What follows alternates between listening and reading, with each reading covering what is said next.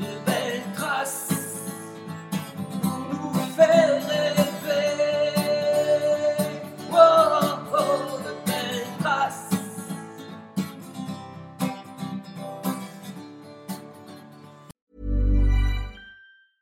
Quality sleep is essential. That's why the Sleep Number Smart Bed is designed for your ever evolving sleep needs. Need a bed that's firmer or softer on either side? Helps you sleep at a comfortable temperature? Sleep Number Smart Beds let you individualize your comfort so you sleep better together. JD Power ranks Sleep Number number 1 in customer satisfaction with mattresses purchased in-store. And now save 40% on the Sleep Number limited edition Smart Bed for a limited time. For JD Power 2023 award information, visit jdpower.com/awards. Only at Sleep Number stores or sleepnumber.com.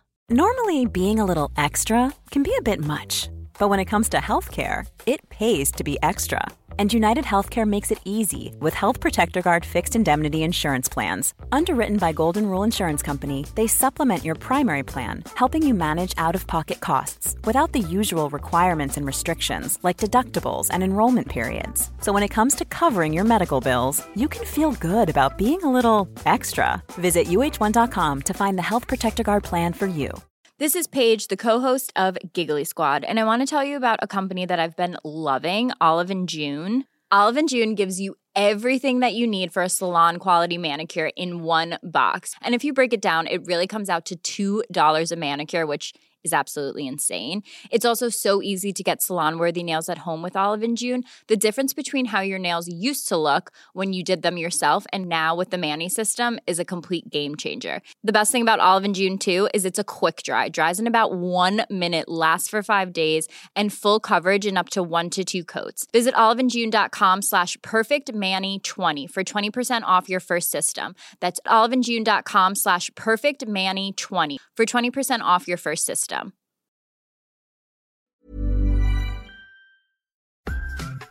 Bonjour à toutes et à tous. Bienvenue dans le podcast Belle Trace.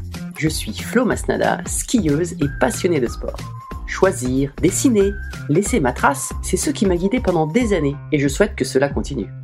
Alors j'ai pensé qu'à travers ce podcast, je pourrais donner la parole aux grands champions, mes amis, que j'ai eu la chance de côtoyer pendant des années pour qu'ils nous transmettent leurs messages, leurs valeurs, leurs belles traces quoi. Ils nous ont fait vibrer et continuent à provoquer des émotions uniques chez nous. Alors, tendez l'oreille et soyez à l'écoute de leur souffle plein d'énergie positive. Personne n'a oublié sa bouille, sa chevelure blonde, ses fossettes et tous ses titres mondiaux.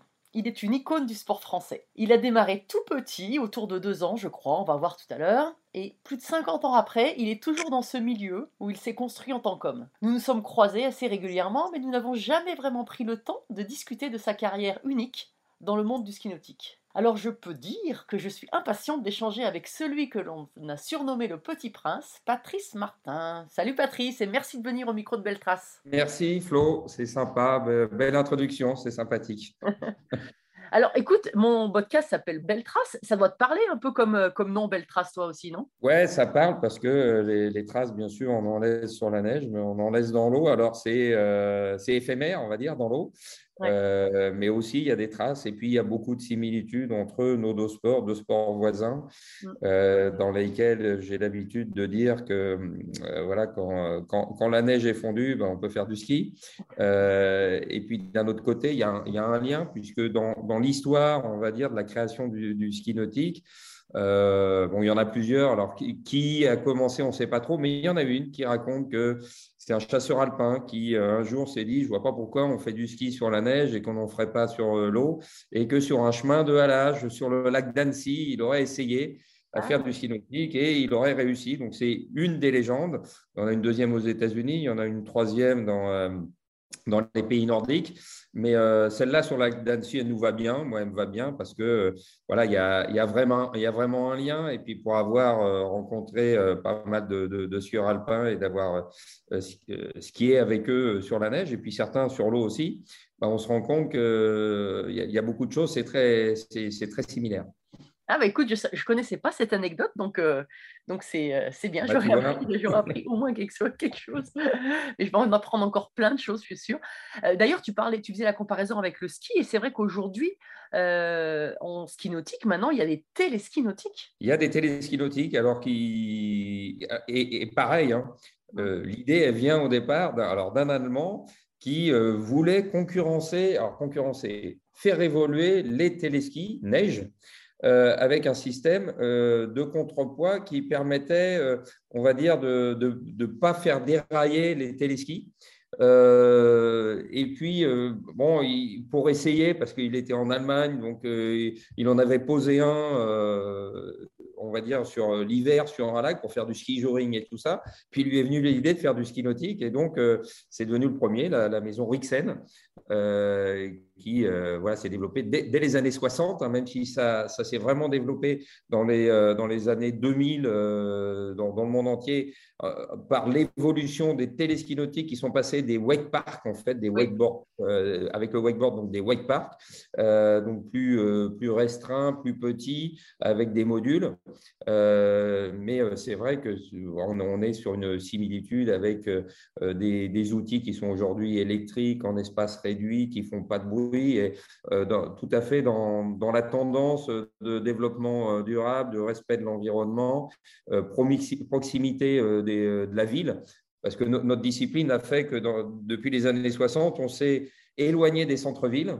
Et puis, on, on s'est retrouvé avec des plans d'eau qui se retrouvent à 50, 60, 80 km de la ville. Donc, difficile de faire la promotion. Mhm. Euh, et donc, avec les téléskis nautiques, l'idée aujourd'hui, c'est un peu l'inverse de revenir vers le centre-ville parce que les espaces sont plus petits. Euh, et, et en plus, c'est de, la- c'est de la pratique pour le, le plus grand nombre. Alors, je ne vais pas dire que c'est un petit peu le, le, ski le, le téléski nautique, c'est un petit peu la, le, le karting de la F1 ou, euh, ou le, le mini-golf ou le practice du golf. Mais c'est un peu ça, c'est comment rendre accessible, ou, les golfs compacts, par exemple, comment rendre accessible notre discipline euh, au plus grand nombre. Et puis après, les gens font le choix. Certains restent sur le, le câble, d'autres passent au bateau. Euh, et c'est tout l'intérêt qu'on veut développer, nous, euh, aujourd'hui, dans, le monde du ski, nautique, au travers de, de ces téléskis qui sont beaucoup pour le, le wakeboard, parce que c'est la nouvelle tendance, un peu. Mhm. enfin, c'est le wakeboard, hein, c'est le snowboard, mais sur l'eau. Ouais. Euh, c'est comme ça que je l'explique, parce que quand les gens ne connaissent pas, si tu veux, en disant snowboard sur l'eau, hop, ça va mieux, on voit un petit peu Ouais. quelle planche c'est. D'accord, ouais, ok. Alors, justement, toi, tu as commencé tout, tout petit. Euh, D'ailleurs, comment tu as commencé? Tu t'en souviens? Tu as commencé vers deux ans, je crois, c'est avec ton papa?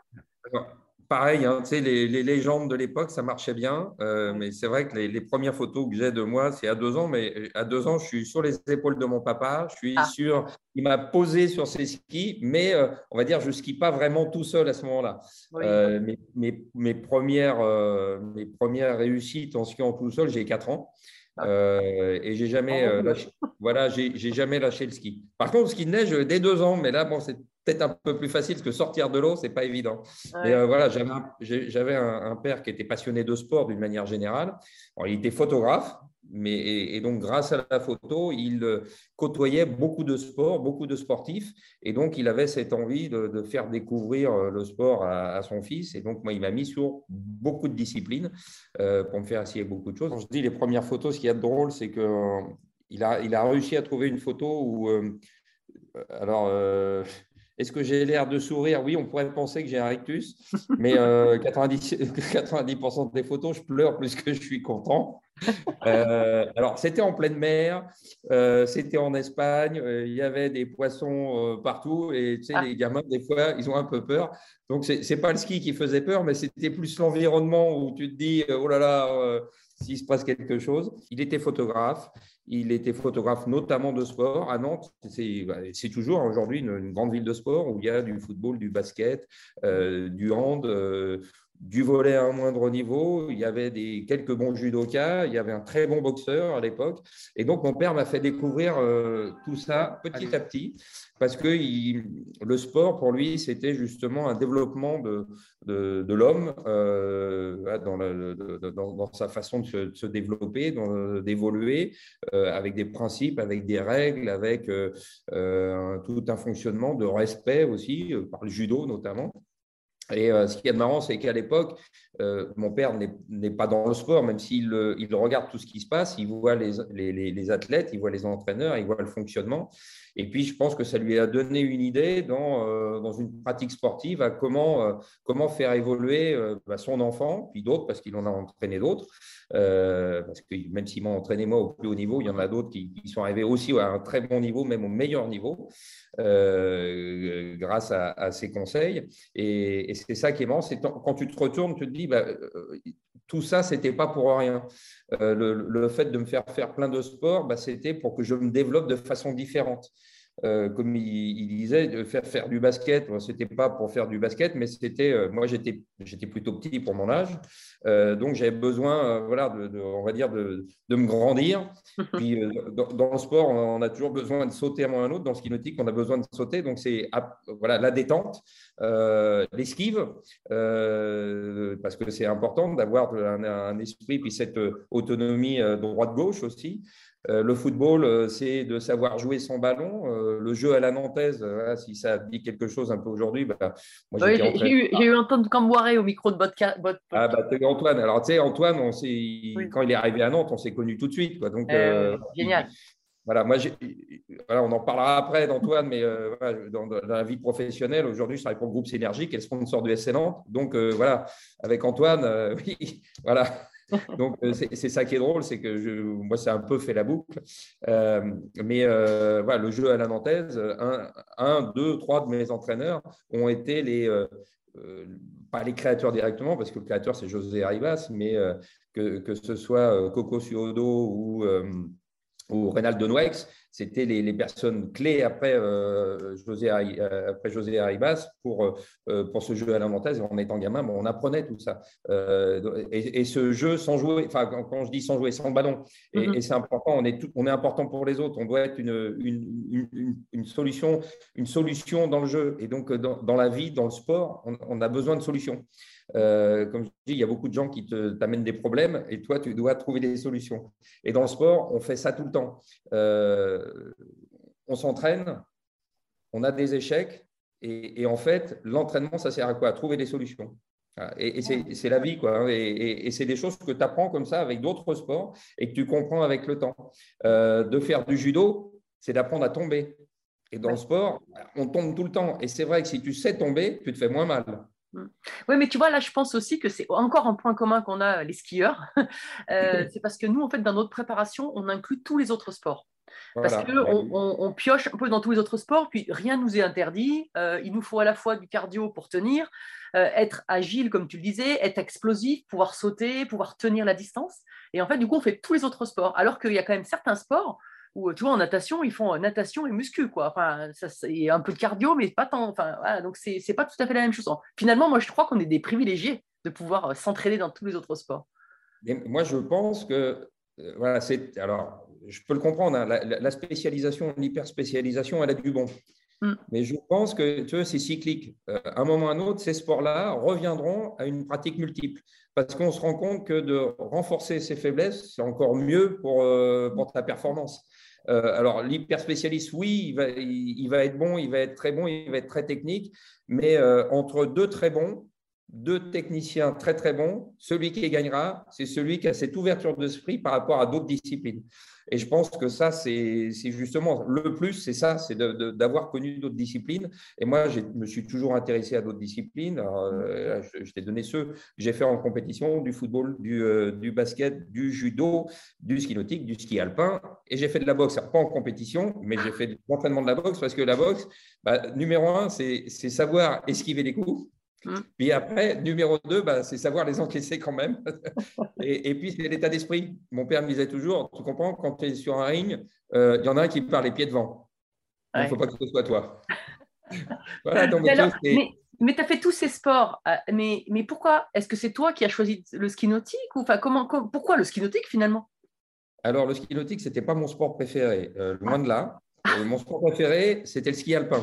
Ah. moi, je dis ski alpin parce que parce que c'est le ski nautique et le ski alpin.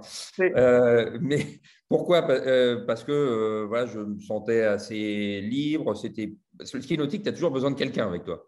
Oui. Et toi, euh, toujours quelqu'un qui pilote le bateau, toujours quelqu'un qui est avec toi, qui revient. On, on passe beaucoup de temps. Euh, Il y, a plus de liberté en, en ski alpin. Bon, le problème, c'est que j'habitais très loin. Moi, je suis en gars de la plaine, à Nantes, c'est très très loin. Donc, euh, Ouais.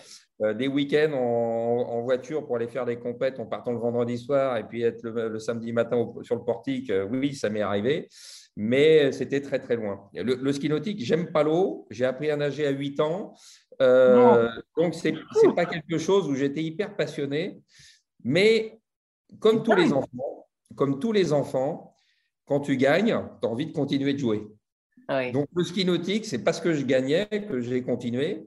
Puis, j'ai gagné beaucoup et puis encore plus. Et voilà, j'ai appris à aimer le ski nautique, mais euh, tu veux, tardivement finalement, parce que euh, c'était euh, beaucoup d'efforts de s'entraîner au mois de novembre quand l'eau est froide. Euh, moi, j'en garde des souvenirs, euh, je ne vais pas dire des mauvais souvenirs, mais c'était dur, quoi, tu vois, de, quand tu t'entraînes au mois de no- novembre à Nantes ou au mois de début février euh, sur la côte d'Azur, parce que là, il faisait un peu meilleur, mais bon, euh, quand l'eau est à moins de 10 degrés, euh, tu t'entraînes une heure, les mains, bleues, les mains bleues, les pieds bleus, bon, j'ai connu. Ouais. Euh, et puis, tu ne peux pas te protéger, quoi. À un autre, toi, en, en ski, tu peux t'emmitoufler. Bon, quoi que dans les années euh, 70, début 80, il n'y avait pas encore énormément de matériel pour super bien se protéger. Mais tu pouvais un petit peu. Ski nautique, tu ne peux pas. quoi. L'eau, c'est l'eau. Et puis, si tu mets des gants, tu ne sens plus rien. Donc, c'est. Voilà. Pourquoi? Parce que euh, j'ai gagné tout gamin. Et puis, euh, ça m'a enchaîné. Et puis, euh, Mais du coup, tu gagnais. Est-ce que tu gagnais pour toi ou aussi tu gagnais pour, pour ton papa? Un enfant, il gagne pour lui, et puis tu vois que son père est content, donc tu es forcément content que, que le père soit content. Mais si tu Mm. veux, euh, la, la première des choses, c'est, c'est quand même, tu, le fais pour toi. Quoi. Tu, tu, Mm. euh, tu, tu te, à un moment ou à un autre, tu te mets les challenges. Puis comme tout le monde, hein, quand tu es sur un ponton de départ, tu trouves aussi des excuses avant d'y aller, hein, euh, parce que des fois, tu n'es pas sûr de toi non plus. Mais ça m'a forgé un, caractère, une façon d'être, euh, le champion que je suis devenu, euh, quand j'étais gamin, je ne pense pas que j'avais cette envie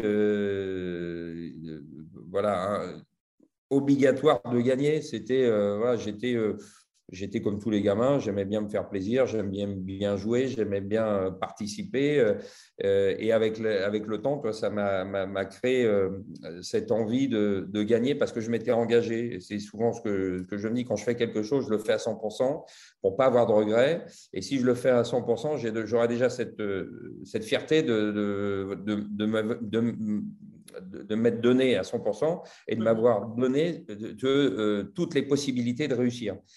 Euh, de ne pas avoir de regrets en disant si j'avais fait ci, si j'avais fait ça. Euh, voilà, c'est arrivé par moment et, tu te dis voilà, faut pas avoir de regrets. Donc, il faut s'engager pleinement et de se dire j'ai fait un choix, euh, voilà, il est, il est résolu. Et, et puis, si j'y vais, bah forcément, c'est pas euh, pareil. C'est le deuxième, c'est le premier perdant. Donc, euh, voilà, c'est- tu as peut-être gagné la deuxième place, mais en fait, tu as surtout perdu la première. Euh, donc, au bout En fait, moment, en fait tu aurais pu gagner dans un autre sport, vraiment. Ce qui, ce qui, ce qui Ouais. t'intéressait, ce qui t'animait, c'était de gagner. oui, oui, oui. Bah, Oui. Mais alors, toi, tout gamin, pas forcément. Gamin, c'était naturel parce que. euh, Un gamin, t'es- t'as quand même été champion du monde à 14 ans, quoi. Oui, mais c'est pour ça. Je ne me posais pas de questions à 14 ans, si tu veux, Oui. ou à 15 ans. Euh, tous les jours, je faisais ça à l'entraînement. Euh, il y avait une logique. Euh, J'avais appris des choses pour que ça se fasse. C'était une répétition. Et puis, euh, j'étais comme un métronome, ou pratiquement comme un métronome. Je, suis arrivé au championnat du monde, le premier championnat du monde. Je ne me pose pas la question si je vais gagner ou si je vais perdre. Je vais faire ce que je sais faire. Alors, la, la- la- virgule, c'était est-ce que, j'allais battre le record du monde ou pas? Je l'ai battu aux éliminatoires, pas en finale.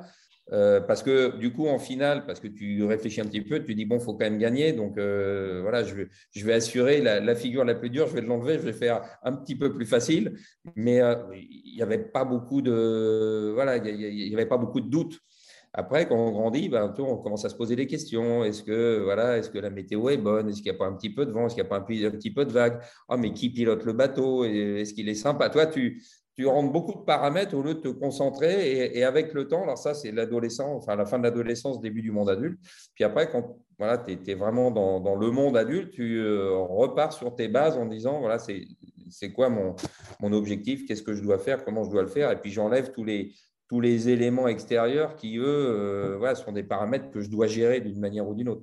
Oui, parce qu'au début, en fait, c'était un peu dans l'insouciance, quoi. Puis ça s'est fait naturellement. Et puis après, il y a eu des attentes, l'environnement extérieur, il y a un peu les médias, euh, la fédération, j'imagine, un peu tout le monde qui attend que tu gagnes quoi, et tu battes des records à chaque fois. Et puis, euh, tu, te, tu, te fais, euh, enfin, tu te fais prendre par cet engouement, par le monde extérieur, par euh, euh, les, demandes multiples et variées de, la télévision, des médias, des partenaires, il n'y en avait pas beaucoup à l'époque, mais voilà, et puis tu es grisé un petit peu aussi. Euh, et comme tout le monde, enfin comme tout le monde, comme beaucoup, après un premier titre, euh, bah, le deuxième, tu te loupes un petit peu parce que euh, tu as peut-être oublié quel était ton métier numéro un, qui était de, t'entraîner, de te préparer. Et donc, tu réorganises après, tu te remets vraiment au travail en disant, voilà, il y a des temps où je peux faire certaines choses et il y a d'autres temps qui sont consacrés à la préparation, à l'entraînement, à la compétition, avec des temps de passage. Donc, voilà, tout ça, ça c'est. Alors, je le oui, Tu as, eu des prises de conscience assez vite, quand même, du coup, parce que champion du, champion du monde à 14 ans, et après, comme tu dis, le deuxième titre, c'est tout de suite après. Donc, en fait, tu as, mûri, tu étais obligé de mûrir très vite. Alors, oui, j'ai mûri, mais tu vois, le deuxième titre, quand je fais deuxième, le deuxième champion du monde, je fais deuxième, je prends une vraie claque. Hein. Ah oui. J'avais 15 ans, donc le premier titre, 17 ans le deuxième. Quand, quand je finis deuxième, Bon, euh, c'était une, défaite annoncée, hein, parce que ça faisait euh, un an que je, euh, je, me faisais battre. Bon, le problème, c'est qu'entre 79 et 80, en 80, j'ai eu une grosse blessure. J'ai eu j'ai fait, j'ai fait un claquage aux ischio-jambiers avec un arrachement de, les ischios ont arraché une partie de l'ischion, si tu veux. Donc, c'était une grosse, grosse blessure. Et donc, de revenir, voilà, le doute s'est installé. Mon adversaire numéro un de l'époque, qui avait le même âge que moi, parce qu'on a un mois d'écart, bah, il a pris l'ascendant. Et puis, du coup, euh, comme lui, il avait pris l'ascendant, bah, toi, tu te sens un peu plus faible et puis tu es dans le doute. Et puis, quand il m'a battu, ça a été le, résultat d'un an de, blessures et de ne pas, de pas s'être libéré. Puis, ça m'a pris trois ans à, à, passer par-dessus, à se libérer et, se rendre compte que euh, voilà, faut pas courir après l'autre, mais faut faire, voilà, faut travailler pour soi. Ton premier adversaire, c'est toi-même. Mmh. C'est pas essayer de battre l'autre, c'est de faire le mieux pour toi-même. Et ta performance, elle n'est pas en lien de ce qu'a fait l'autre. Tu peux gagner en étant mauvais. Mm. Et quelque part, est-ce que tu as vraiment gagné? Est-ce que tu as rempli ton objectif? Pas forcément. Et c'est toujours ça. C'est Avec le temps, ça, tu l'apprends. Mais c'est pas à ce moment-là que je l'ai compris. Tu vois, mon père a essayé de m'enseigner tout ça, mais je l'ai compris vers 24, 25, ans. À ce moment-là, je, je, courais après des choses que je n'arrivais pas à avoir et, euh, et j'avais beaucoup de frustration. Mais euh, je me suis rendu compte, voilà, vers 22, 23, 24 ans, que euh, voilà, fallait que je m'intéresse à ce que je faisais, comment je le faisais, comment je me préparais pour être bien et me libérer. Et je me suis libéré euh, clairement euh, en 84 sur une compétition en France, mais clairement au championnat du monde en 85, où j'étais sur le point de peut-être gagner, où j'avais beaucoup de doutes. Et sur le ponton des, des finales, à un moment ou à un autre, je me suis dit, il faut que tu arrêtes de te poser la question, est-ce qu'il faut assurer, comment il faut le faire, quelle image je vais avoir. Tu sais de quoi tu es capable, les gens savent de quoi tu es capable. À un moment ou à un autre, si tu veux gagner, il faut faire la perf.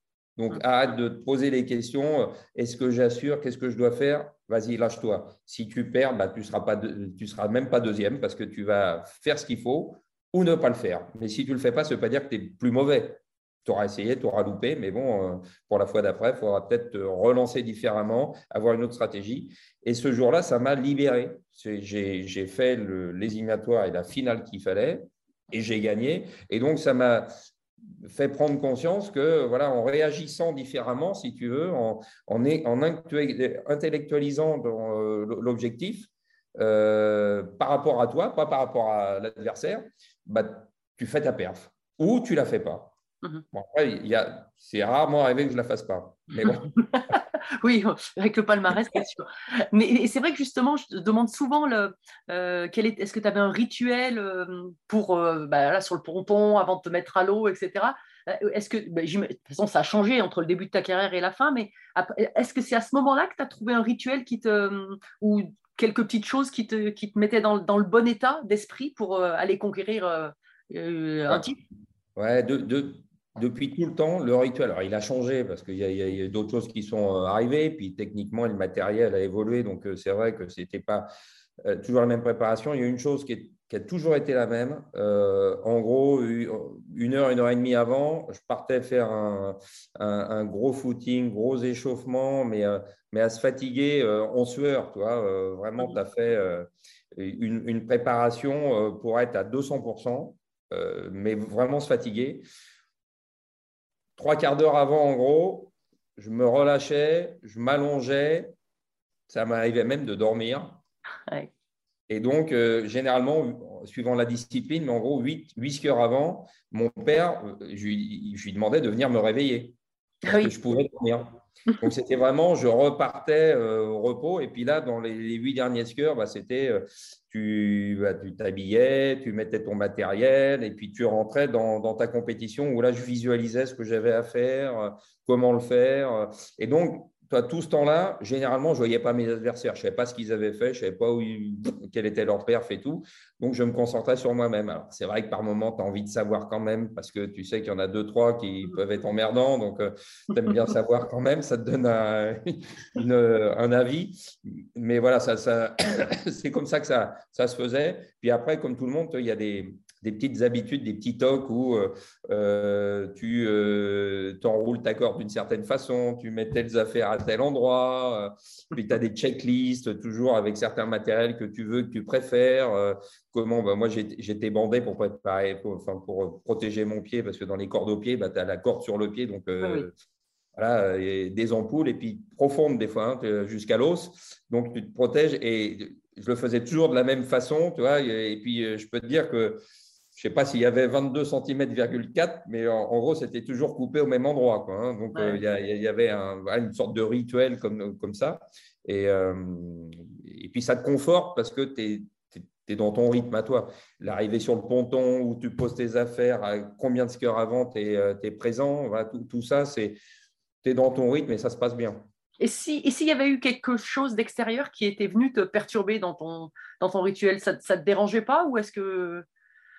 Si, forcément. Mais alors, déjà, un, il y a mon père qui était à côté. Donc, s'il y en a un qui dérangeait, je peux te dire que il, il s'écartait vite, généralement.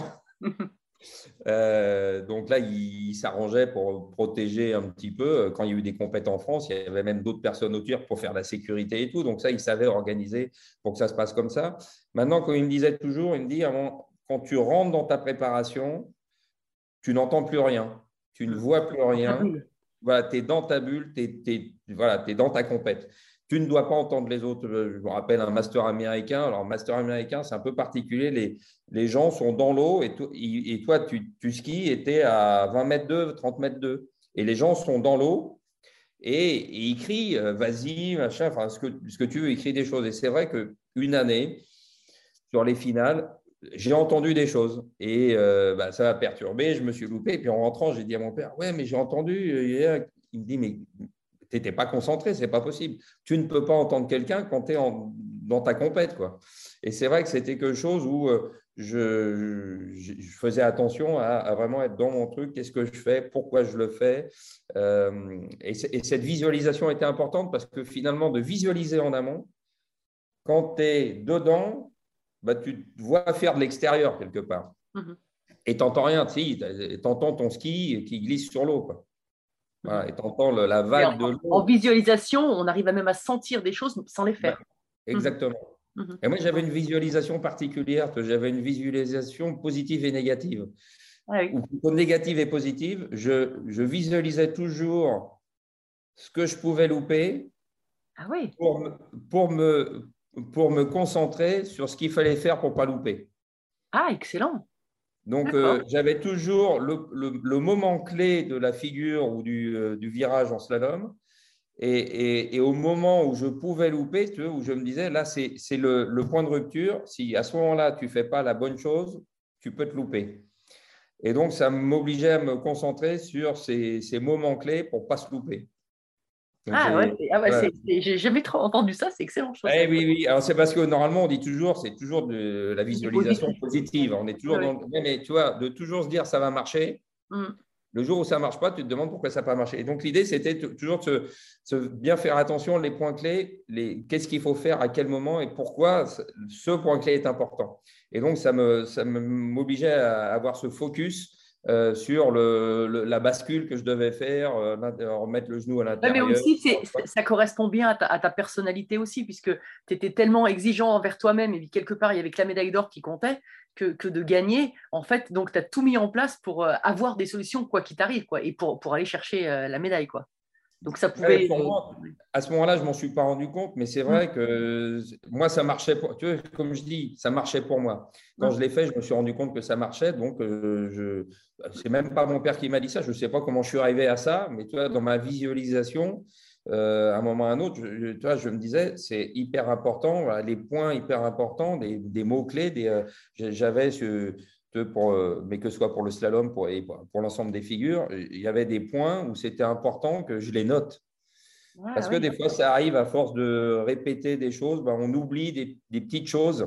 Et, et- et ces, ces petits cahiers que mon père avait avant et que moi j'avais après, quand des fois ça allait moins bien, tu vois, je relisais des passages, puis des fois je me disais, ah merde, ça, mais est-ce que je le fais vraiment? Puis alors, tu repartais à l'entraînement, puis tu vois, tu te concentrais, tu dis, ah tiens, maintenant ça va mieux. J'avais peut-être oublié. euh, des- C'était quoi comme mot-clé, par exemple? Ah, des mots-clés, euh, tu vois, le, le- le genou à l'intérieur sur le passage, euh, sur, Ah, le, sur le mauvais virage, parce qu'on a un bon et un mauvais virage, hein, parce qu'on a un pied devant et un pied derrière, donc tu as un bon, et donc il fallait mettre le genou à l'intérieur. Enfin, pour moi, il fallait mettre le genou à l'intérieur. Euh, quand, fallait, quand j'ouvrais quand j'ouvrais en slalom, bah, c'était bah, comment j'allais poser ma main, positionner ma main pour tendre la corde, euh, la corde par exemple, ou euh, sur euh, les premières figures en, main à main, où j'avais une figure assez difficile, euh, comment je devais te, pas tirer sur la corde, mais tendre la corde pour pouvoir faire ma rotation. Donc, c'était des, des petits points comme ça. Et, et c'est vrai que c'est des choses, c'est même pas un dixième de seconde. Mais euh, si tu ne le fais pas, comme par hasard, euh, la corde, tu peux la louper, euh, toi, comme- parce qu'elle va être molle au lieu d'être tendue, donc le palonnier va bouger à un endroit où il ne faut pas, et donc tu ne vas pas le rattraper comme il faut. C'était des, des- des choses comme ça qui étaient importantes. Et, et comme normalement, c'est quelque chose qui se fait naturellement, bah, tu peux le perdre. Et si tu ne l'écris pas, bah, pour le retrouver, ça va être difficile. quoi. Ah, mais c'est super important, ça. Il y en a- il y en a pas beaucoup qui le font, qui ne le disent pas. Et alors, donc, euh, en fait, c'était une relation super proche avec ton papa.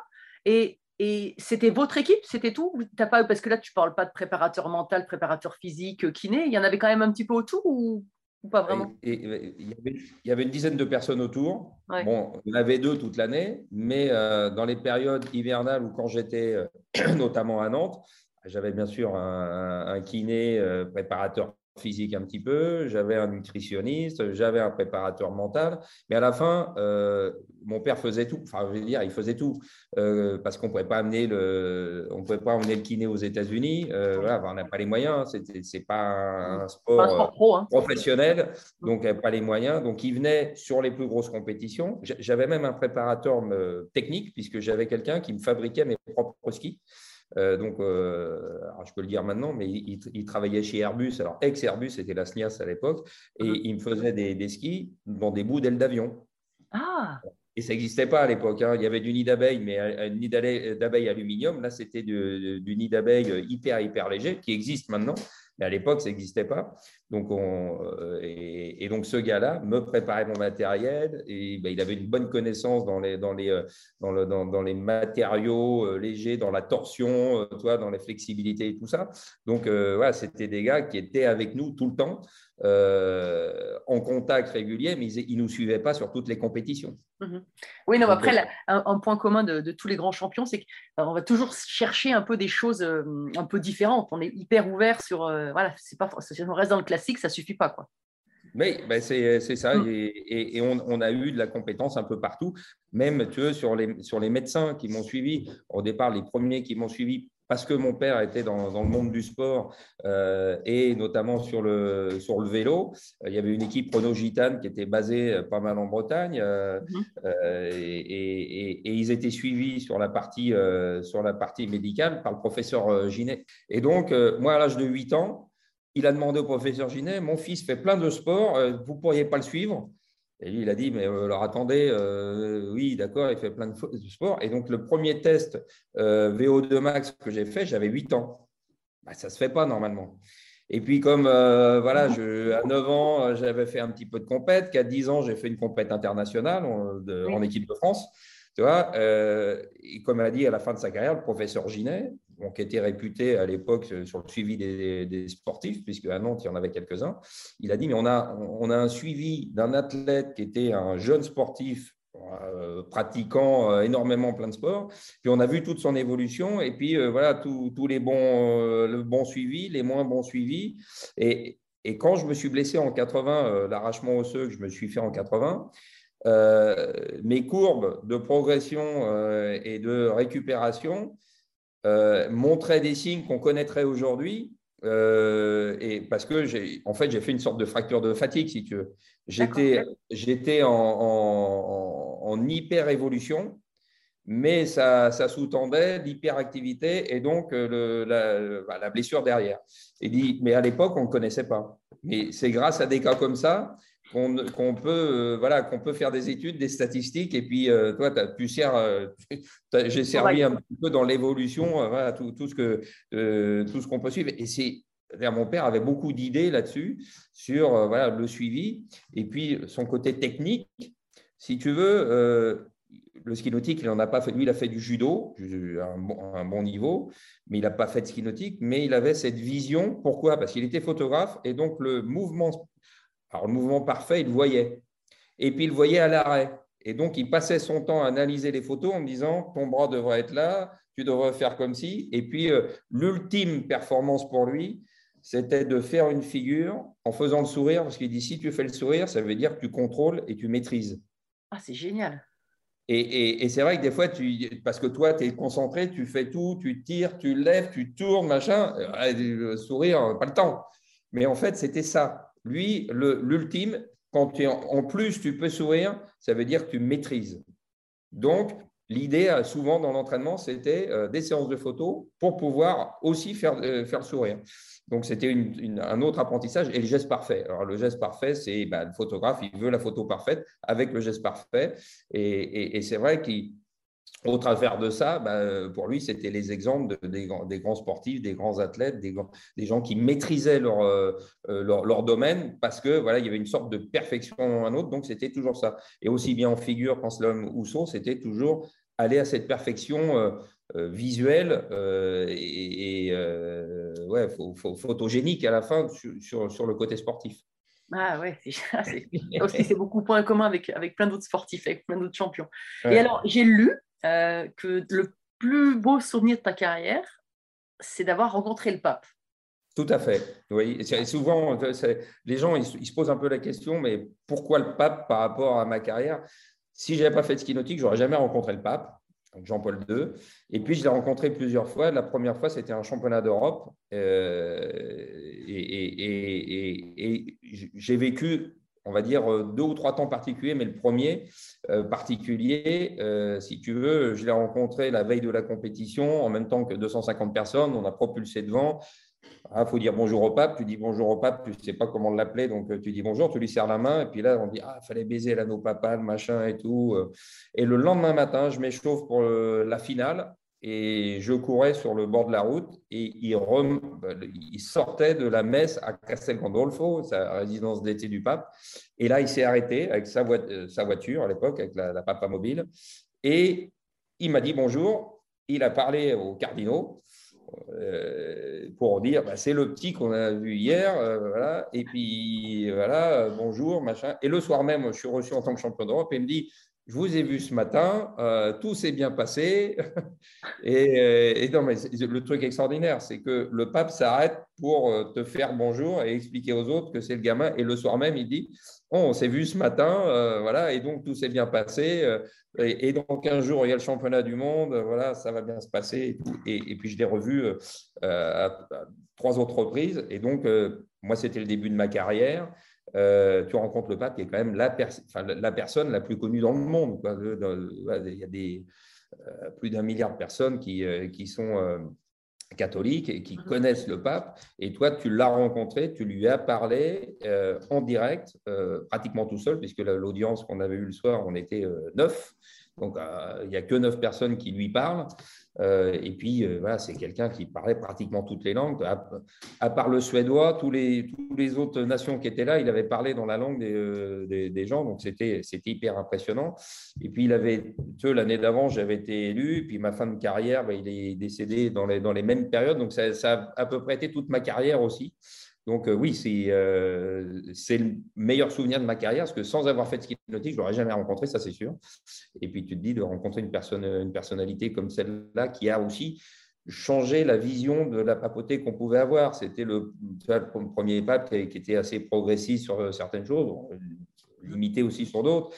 Mais voilà, je me rappelle quand il a été élu, et il y, avait des images de lui où il faisait du ski alpin. Ah quand il était jeune, il avait fait, tu, vois, tu, tu, vois, tu te dis, euh, voilà, c'est un pape. Quoi, et, quand il était jeune, il a, il a eu une jeunesse, on va dire. Voilà. Clair. Ah ouais, non, c'est, euh, c'est fort, c'est fort. Et, euh, et, justement, alors, tu parlais de, cette rencontre-là. Toi, si tu aujourd'hui tu rencontres un jeune, bah, tu es président de la, de la Fédé de ski nautique et de wakeboard hein, française, et si tu rencontres, quand tu rencontres des jeunes, qu'est-ce que tu leur dis? Est-ce que tu as un message particulier ou, ou qu'est-ce que tu aurais envie de dire à un jeune qui commence une carrière? Bah, moi, je leur dis déjà, numéro un, il faut se faire plaisir dans, dans, la vie, dans le, dans le, fonctionnement, dans tout ce qu'on fait. Deux, je l'ai déjà dit tout à l'heure, c'est euh, quand tu fais quelque chose, fais-le pleinement. Mm. Voilà. Engage-toi. Engage-toi. Si ça te plaît, engage-toi. Et puis, si ça te plaît moins, bah, euh, engage-toi pas. Hein euh, voilà, un autre, il faut faire des choix. et puis, pour moi, il y a, la réussite, c'est le travail. on peut être doué, mais si tu ne travailles pas, ça ne va pas durer longtemps. Et, tous ceux qu'on a pu connaître dans, tous les sports que j'ai pu côtoyer, euh, il y a cette similitude. Quand, tu as travaillé, tu as un résultat. Le travail mène toujours un résultat. D'être doué, ça ne mène pas forcément un résultat. Ou c'est cyclique. Tu vas faire un ou deux coups de temps en temps.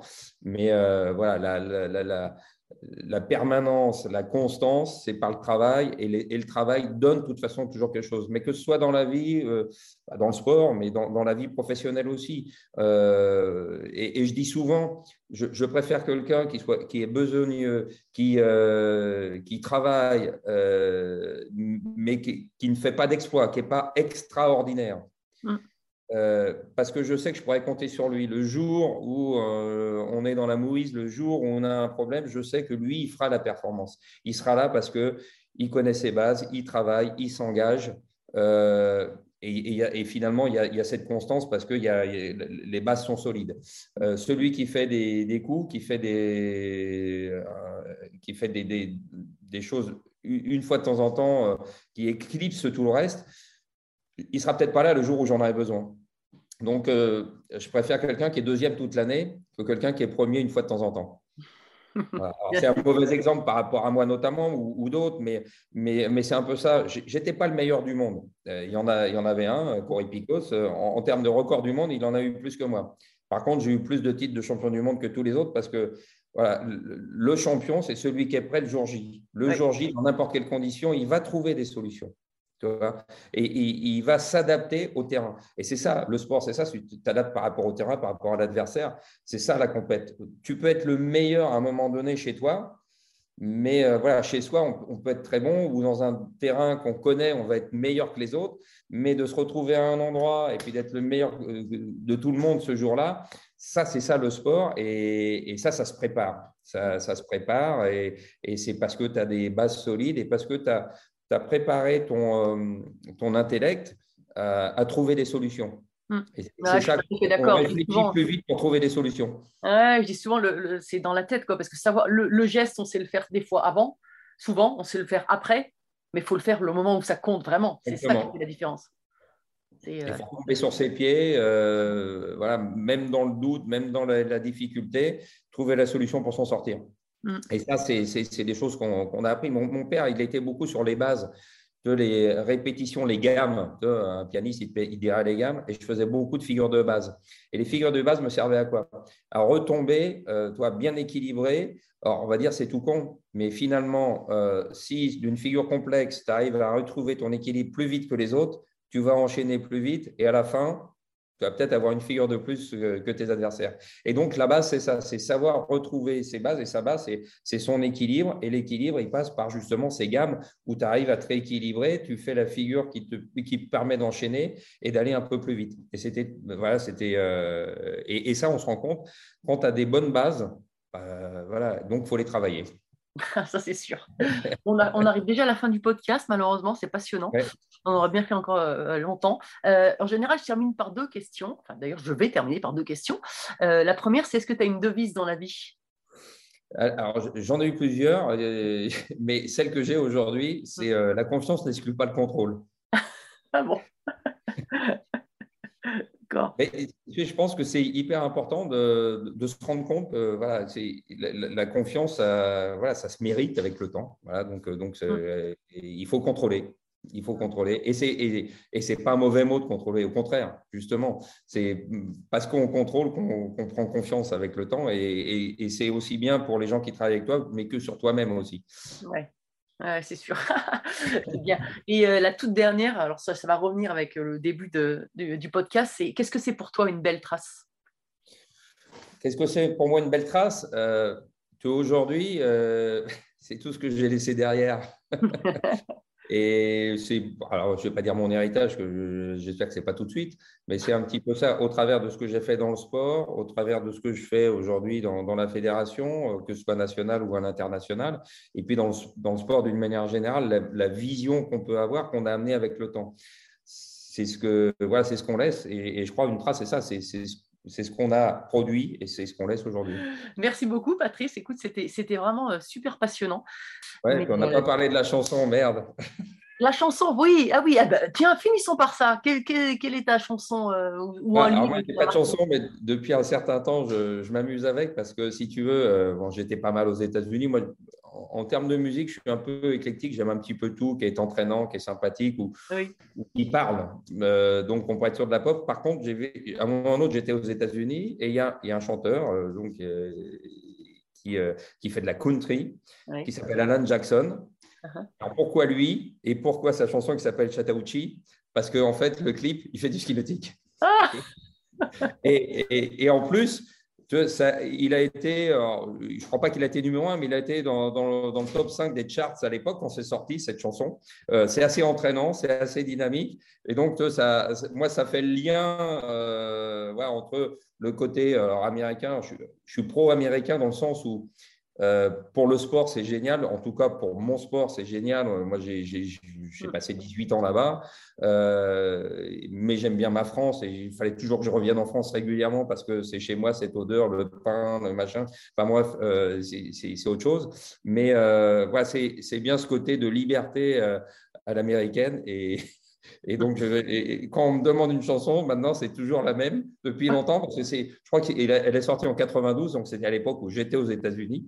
Euh, mais je trouve ça hyper sympa en plus parce qu'il n'y en a pas beaucoup. Alors, il y en a trois ou quatre des chansons avec des clips où il y a des gens qui font du ski nautique. Je ne vais pas toutes les donner parce qu'il y en a deux ou trois. Non, je vais déjà aller chercher celle-là. Je vais déjà aller. Ouais. Bah, Alan Jackson, Chattahoochee. Euh, alors, c'est C- C-H-A-2-T-O. euh, après, je ne sais plus, mais toi, si tu commences comme ça, tu vas trouver. D'accord. Euh, tu verras, c'est assez sympa. Et puis, il fait du ski, avec, bien, bien sûr, avec un chapeau euh, de cow-boy, parce que autrement, c'est pas drôle. Bon, super. Merci, Patrice. Écoute, j'espère qu'on va se recroiser bientôt. Euh, et c'était passionnant. Merci pour ta générosité dans, dans tous tes mots. Avec plaisir. Merci à toi et à très bientôt. Ouais, merci. Merci à tous, chers auditeurs passionnés.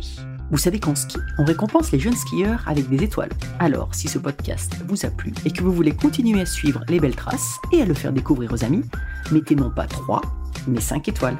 Et pensez à écrire un petit commentaire pour m'aider à progresser et à dévaler les pistes encore plus vite. Allez, tchuss